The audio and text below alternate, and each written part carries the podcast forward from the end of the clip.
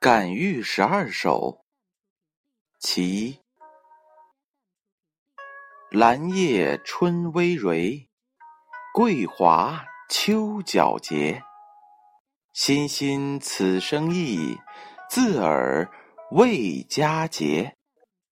谁知林溪者，闻风坐相悦。草木有本心，何求美人折？春天的兰草郁郁繁茂，秋天的桂花皎明净洁，欣欣向荣，充满着生机，各自适应美好的季节。谁知道哪一些林中隐士闻到了芳香，深加爱悦？花木的芬芳出于本性，又何求于美人欣赏攀折？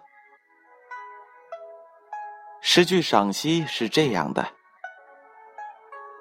唐开元末年，玄宗沉迷声色，荒废朝政，贬黜张九龄宠信口腹蜜饯的李林甫和只会溜须拍马的牛仙客。牛李结成党羽，专揽朝政，排除异己，致使朝廷愈加腐败。张九龄对此甚为不满，便以比兴手法托物寓意，写下了感情朴素真挚的《感遇十二首》。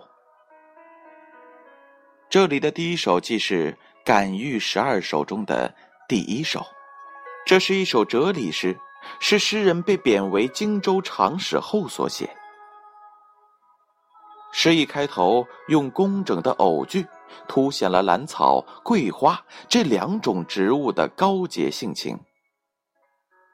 有“葳蕤”二字，可见兰草逢春萌发的勃勃生机；有“皎洁”二字，可见桂花遇秋吐蕊的湛湛风华。接下来，“欣欣此生意”一句，总体来说，兰、桂。都有旺盛的生命力。字儿未佳节，又分开来说，一个字字，除指出兰桂均能够应时节而绽放之外，还表明了它们虽然繁盛，但却不献媚，不求人知的高尚品质。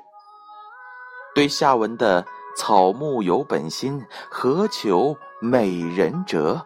进行了铺垫。诗的前四句只写兰桂，而未写入人。第五句，诗人则用“谁知”，陡然一转，自然的引出了身居山林的美人，也就是那些兰心桂质的隐逸之事。美人因嗅到兰桂的芬芳。对兰桂产生了倾慕之情。诗由不写人到写人，是一个急转，诗情也为之一荡。结尾两句，诗人用“何求”二字，将笔锋一转。山中美人既然爱兰桂的芬芳，那么兰桂如有心。应该十分愿意被美人折取赏玩，但诗人却并没有这样写下去，而是另辟新意。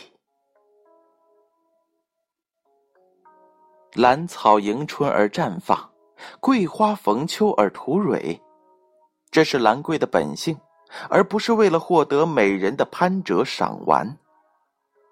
可以明显的看出。诗人以兰桂不求美人折来譬喻贤德君子的洁身自爱。